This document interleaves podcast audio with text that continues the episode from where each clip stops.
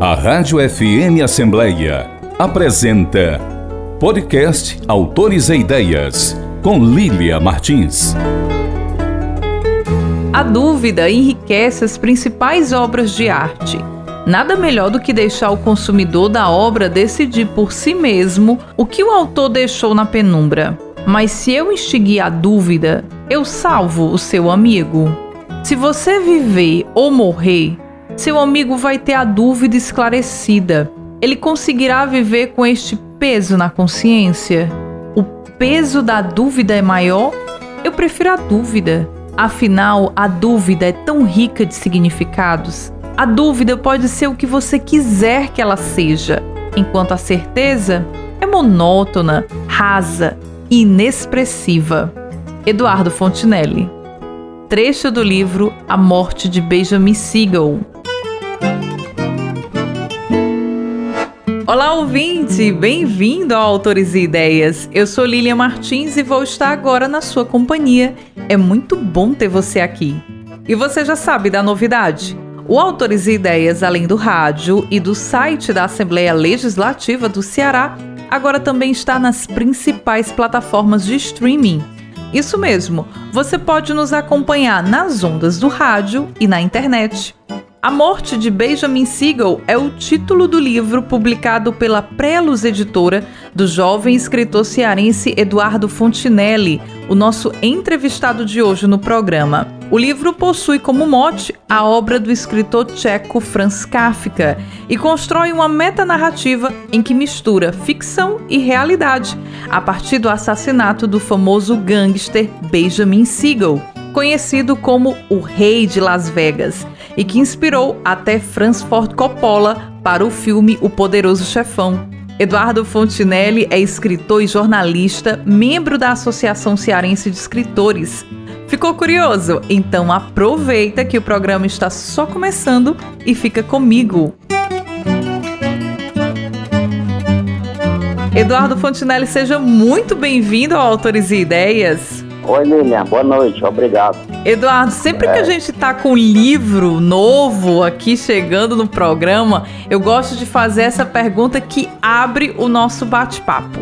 O que, que os leitores podem esperar da publicação? Eu, minha intenção é que gerasse uma reflexão na pessoa sobre a, sobre a vida dela, sobre sobre o que ela fez de bom na vida, o que ela não gostou na vida, uma reflexão se possível, profunda, né? Ah, rever certas coisas da vida dela. O livro é uma obra de contos que traz aí uma grande influência de um escritor também muito importante da nossa literatura, Franz Kafka.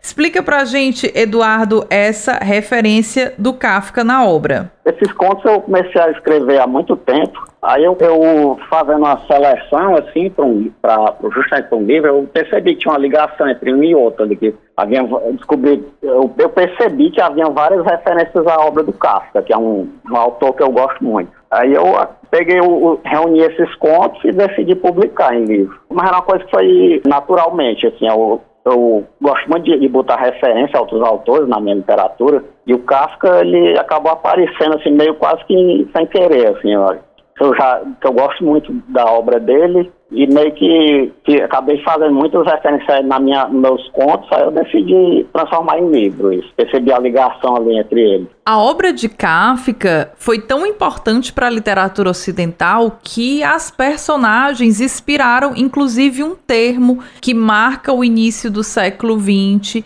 que é o autor kafkiano, a personagem kafkiana, que é um personagem que é desajustado em relação ao mundo, com muitas reflexões e uma busca interior. No livro, você, Eduardo, também constrói personagens que se voltam para esse olhar reflexivo sobre os valores humanos. Explica para a gente sobre isso. Eu sou meio crítico em relação, na minha visão de mundo, assim, é meio crítico em relação à sociedade, né? Eu me baseei muito no, no no estilo do Kafka para fazer essas reflexões e, e, essas críticas. Eu vejo, eu vejo a sociedade de uma forma assim não muito positiva, assim, eu sou meio, sou bem crítico mesmo em relação ao, ao mundo que nos cerca. Mas você chega a ter uma visão pessimista, Eduardo? É, eu costumo dizer que eu sou declaradamente pessimista. Sou, assumo que sou pessimista. eu, eu mesmo me declaro pessimista. Além de Kafka, quais são as suas outras influências literárias? É, são várias, assim, é, Jack Kerouac, que eu gosto muito, o autor do On The Road, gosto muito também do Rubem Fonseca, do Graciliano Ramos, são tantos, assim, que agora no momento não está me vindo à cabeça nenhum, assim, mas os, esses estão entre os principais, esses que eu citei. Tolstói também eu gosto muito. Já deu para perceber pelas leituras do Eduardo Fontinelli que ele gosta de escritores densos. Daí, talvez explique um pouco dessa sua escrita que flerta aí com esses sentimentos também bastante densos das suas personagens. Eu gosto de temas pesados e polêmicos, assim, é meio que uma, uma tendência na minha literatura. Mas dizem que a literatura, ela tem que incomodar. É, tem uma frase do próprio Kafka sobre isso. Ele fala que se a literatura não, não te der uma, uma cutucada ali, ela não vale a pena ser lida, não. É, não é bem assim, não é bem assim né, a, a frase, né? Mas é mais ou menos isso. Então tá aí. Vamos ver se a gente consegue ter uma literatura que nos provoque, né? Que nos incomode, que nos tire desse local de acomodação. Já que a gente está falando sobre essas densidades e essa escrita do Eduardo Fontinelli, da onde é que surgiu essa ideia de escrever um conto, o conto A Morte de Benjamin Siegel, que é o conto que intitula a obra do Eduardo, que une aí ficção e realidade a partir da obra de Kafka e dessa figura de um gangster que também tem origem judia. Explica pra gente, Eduardo. É, eu fiz uma. Cheguei ao, ao Buzz através do filme, filme de, de Hollywood, fizeram sobre ele. Aí eu meio que vi uma ligação ali pelo fato do Kafka e ele serem judeus, o apelido dele, que era Buzz, que remete a um, uma das traduções seria alguma coisa como inseto, alguma coisa assim. Aí ele, fiz a ligação entre os dois. E eles, vivem, eles viveram mais ou menos na mesma época. Aí eu eu achei que tinha uma, alguma coisa ali, que alguma coisa que ligava os dois. Apesar deles nunca terem se conhecido, e o Kafka nunca foi aos Estados Unidos. E o Bugs, o meu conto é, é, baseado na morte dele, porque ele teve uma morte, assim, muito violenta, assim, muito... É, teve uma morte muito... É uma das coisas que mais chama a atenção na biografia dele, né? Como ele morreu. Ele foi morto pelos próprios comparsas. E foi alvejado com muitos tiros e até hoje um né? assassinato né? ainda não muito bem explicado. Nunca prenderam o culpado. Então é uma morte aí envolta também de mistérios. É, mas tudo indica que foi a própria, máfia que matou ele. E falam muito também do, do tiro que ele levou bem no olho, assim. É, até no Poderoso Chefão eles fazem uma referência aí. E que depois disso ficou como uma marca, né? Uma marca de quando alguém vai num acerto de contas, né, com outro gangster também matar atirando no olho. Embora eu também vi que essa história dele ter levado esse tiro no olho não é muito bem por aí, né? Parece que o tiro foi no rosto e o olho saltou do globo ocular. Enfim, mas é uma morte extremamente violenta e que traz uma série de reflexões acerca desse mundo da máfia. O Benjamin Siegel foi aí personagem que inspirou o Francis Ford Coppola no Poderoso Chefão e que tem aí uma relação muito curiosa que o Eduardo Fontinelli conseguiu construir com o Kafka, em especial com a Metamorfose. É, eu achei que o, o conto do Kafka que mais se encaixou ali, na minha opinião, né? Mais se encaixou com a... que eu queria falar ali do, do personagem, do, do Benjamin Siegel. Para quem não conhece o livro A Metamorfose do Kafka, que inspirou o Eduardo Fontinelli, explica pra gente, Eduardo, por que que Metamorfose te inspirou para fazer essa relação? Conta pra gente um pouquinho. O tema do, do meu conto e o, e o,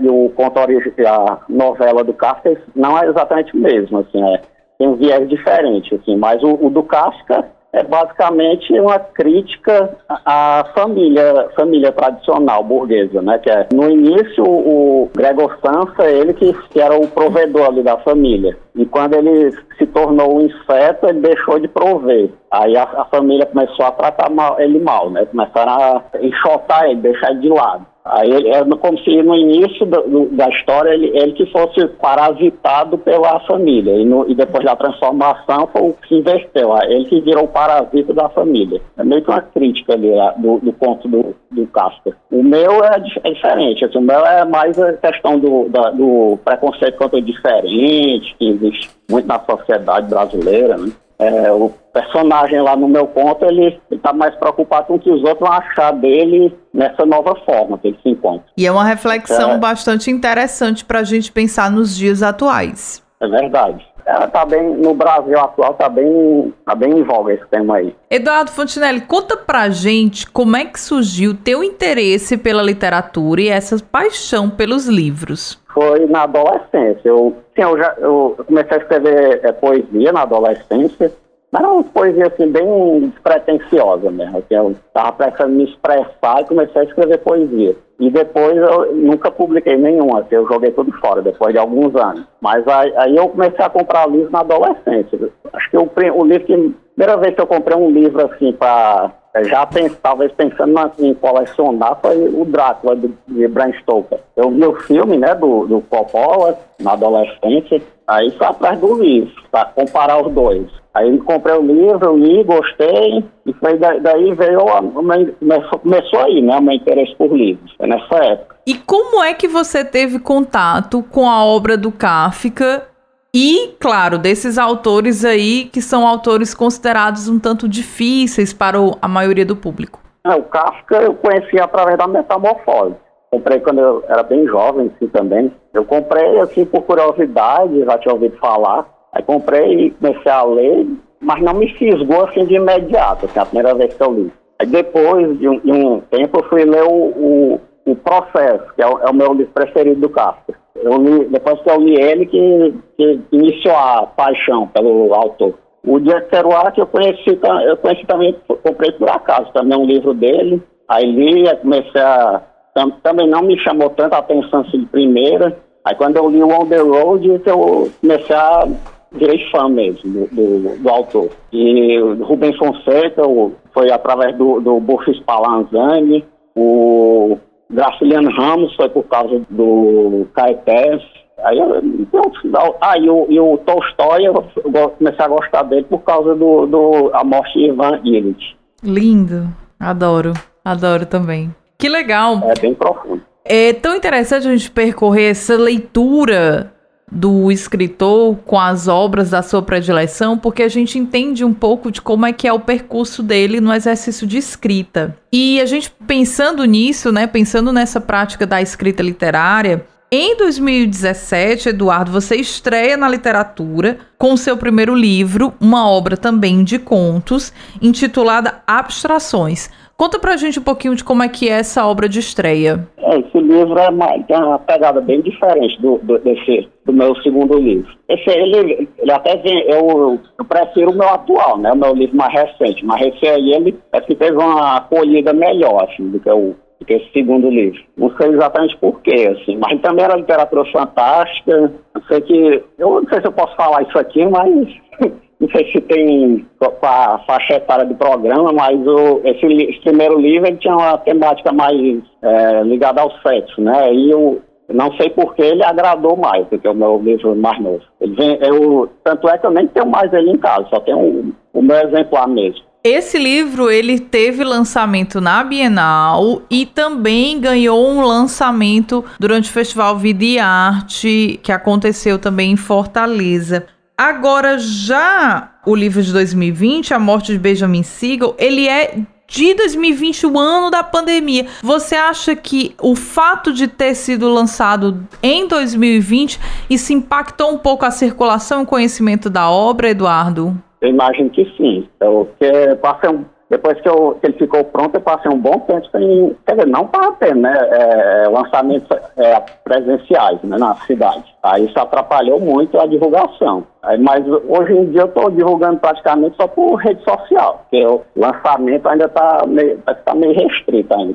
Eu só fiz um lançamento dele até agora. E essa obra é a obra já, é o segundo livro, já bem diferente do primeiro e que tem essa proposta também de uma leitura reflexiva, falando sobre os valores da vida, falando e questionando também sobre esses valores da vida. Conta pra gente, Eduardo. É, os, todos dois, os meus dois livros são bem críticos, como eu já, já falei, né? São bem. Eles, eles questionam os valores da sociedade, eles questionam, criticam, é, e eu acho que, não sei, se eu, a minha intenção é instigar, né? Instigar certos, certas reflexões na, em quem lê. Não sei se eu conseguir chegar e é, provocar isso na, nos meus leitores, né? Mas a intenção é essa. E por que a escrita pela narrativa curta do conto, Eduardo Fontinelli? Fala pra gente. É, por enquanto, eu tô. Eu, meus dois primeiros livros são só de contos, é, mas eu tenho um, um, romance ainda inédito, mas ainda não lancei. Eu tenho, eu tenho, tenho outros romances inacabados, assim tal, mas eu, por enquanto eu estou me veredando só pelo conto. Mas eu tenho um romance pronto, hein, guardado. Sério? Em algum, em algum momento eu vou lançar ele. E dá para adiantar pra gente um pouquinho do que, que se trata esse romance? É um romance com influência ali mais de literatura policial, assim, é um, é um também é um, um, um, tipo de literatura que eu gosto muito. Gosto muito do, da literatura noir. Ali, esse romance não tem nada de fantástico, não. Que legal! E já tem previsão, assim, de estreia, de publicação? Como é que você está pensando? Não, por enquanto não. Por enquanto eu vou deixar ele guardado. Eu, eu também tenho uma novela que está praticamente pronta também. Aí eu vou, vou ver qual, qual, dos dois eu lanço primeiro. Que legal! Então aí vem novidades de Eduardo Fontinelli chegando para nós, leitores. É, podem aguardar que virão, virão as, as novidades por aí. O jornalismo, Eduardo, ele de alguma maneira te aproxima desse exercício de escrita literária ou te distancia? Como é que você vê essa relação do jornalismo com a tua atuação quanto escritor? É, eu, eu, eu, fiz faculdade de jornalismo justamente para que eu queria melhorar a minha escrita, né? Eu queria, achei interessante ser escritor. Mas no decorrer do curso eu acabei gostando do jornalismo. Apesar de que atualmente eu não estou trabalhando na área do jornalismo. É uma área que eu, também me agrada. Eu acho que assim, acho que o, o, jornalismo e a literatura, se, pelo menos para mim, né, se alimentam um do outro. Por, por, exemplo, eu já escrevi também, é, já escrevi contos baseados em notícias de jornal. Uma relação assim que, antes comigo, ela é bem natural. E você percebe aproximações, Eduardo, entre a escrita jornalística e a escrita literária? É um pouco diferente, porque a, a escrita jornalística tem intenção de, de, de, informar alguma coisa, né? De comunicar. O, o, a literatura, a intenção é mais é, transmitir um prazer estético, assim, ela, ela não, não tem a obrigação de informar nada. É mais a questão estética mesmo, a literatura. Hoje no Brasil nós temos diferentes escritores que vêm do jornalismo e que alguns até exercem as duas atividades ao mesmo tempo, de forma concomitante. Vários exemplos exitosos, inclusive aqui no Ceará. Acho que o nome do jornalismo mais conhecido na literatura é o do biógrafo Lira Neto.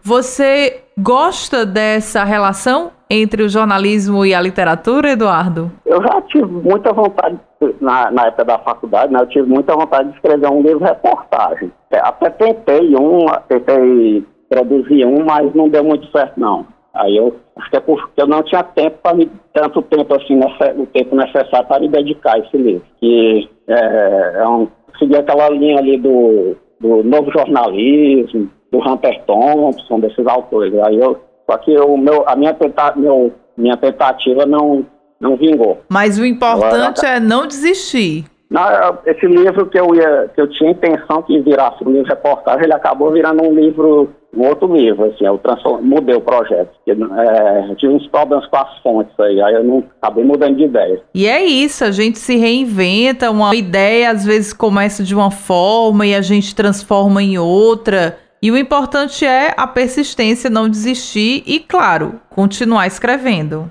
Ah, sim. É, eu continuo, escrevo quase todos os dias. Eduardo, e eu sei que tem muita gente que também é jovem escritor, que está começando na literatura e tem o desejo de lançar o livro, publicar. Qual o conselho que você dá para quem está iniciando agora na literatura?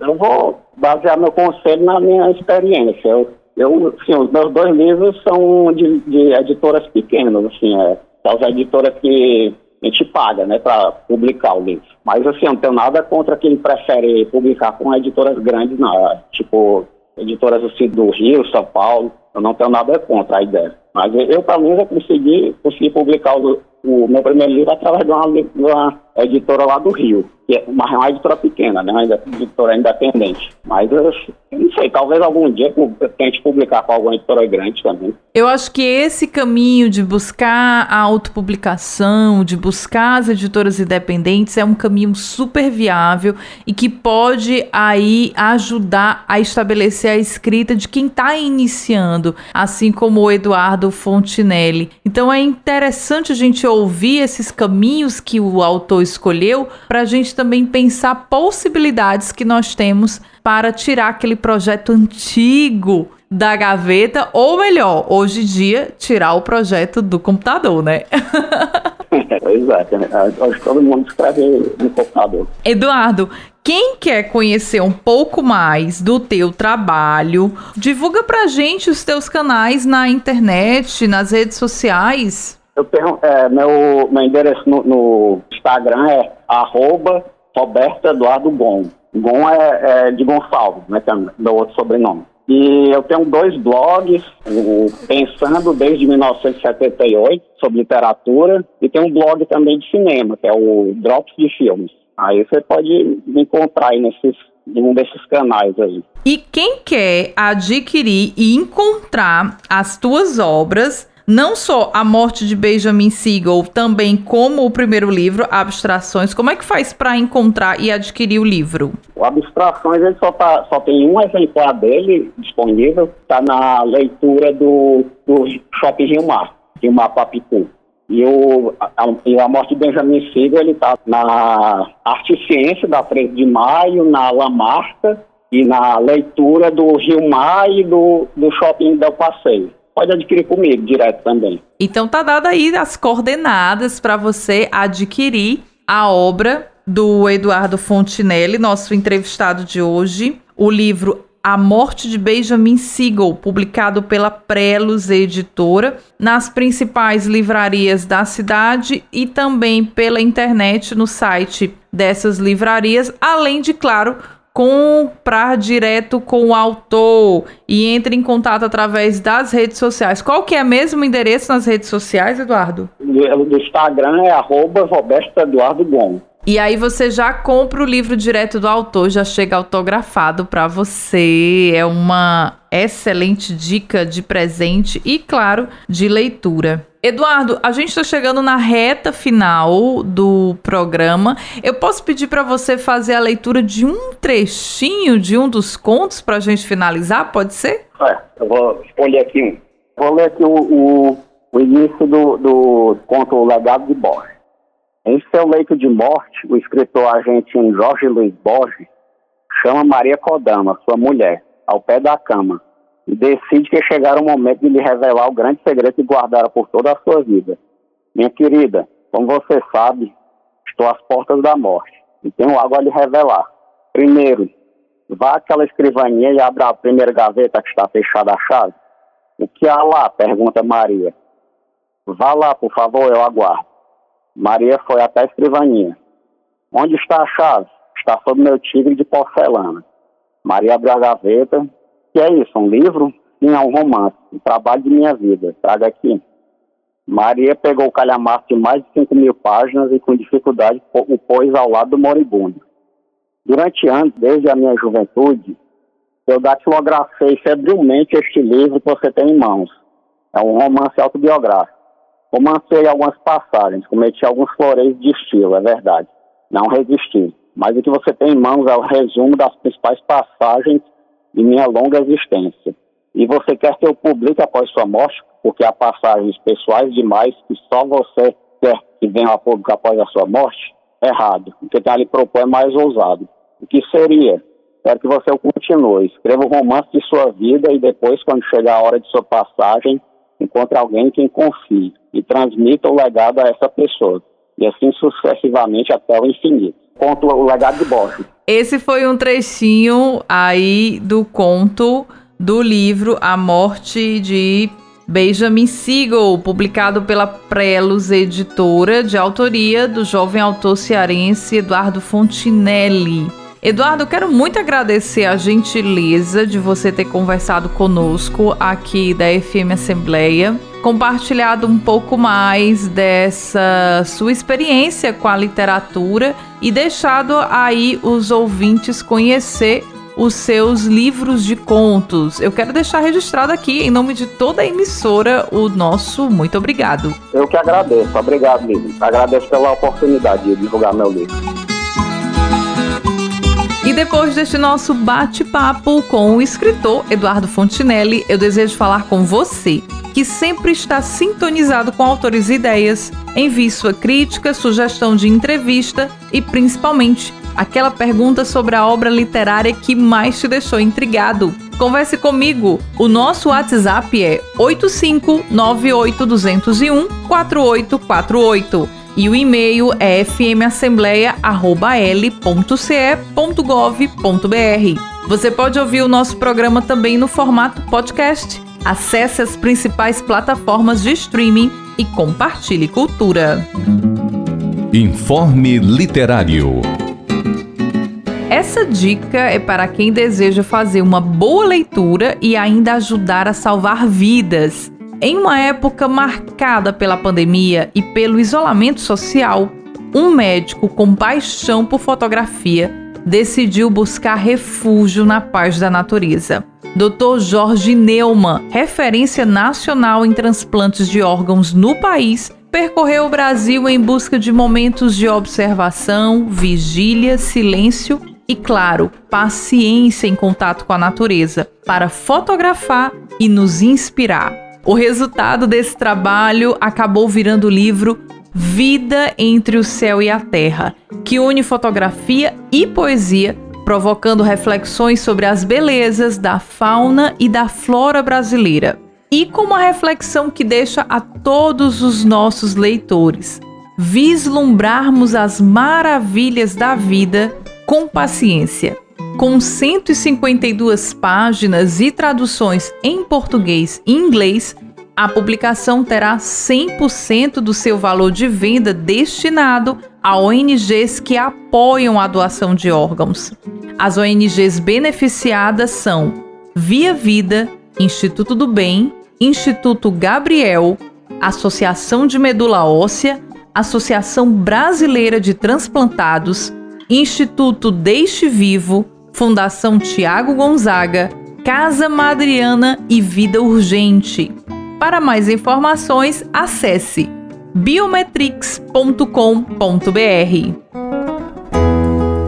A Rádio FM Assembleia apresentou podcast Autores e Ideias com Lília Martins. Tem produção e apresentação de Lília Martins e finalização de Nabucodonosor Queiroz, gerente-geral da Rádio FM Assembleia, Rafael Luiz Azevedo e coordenador de programação e áudio, Ronaldo César. A Assembleia Legislativa do Estado do Ceará tem como presidente da mesa diretora deputado Evandro Leitão e coordenador de comunicação social, jornalista Daniel Sampaio. Até o próximo programa Autores e Ideias a história da literatura que você precisa ouvir.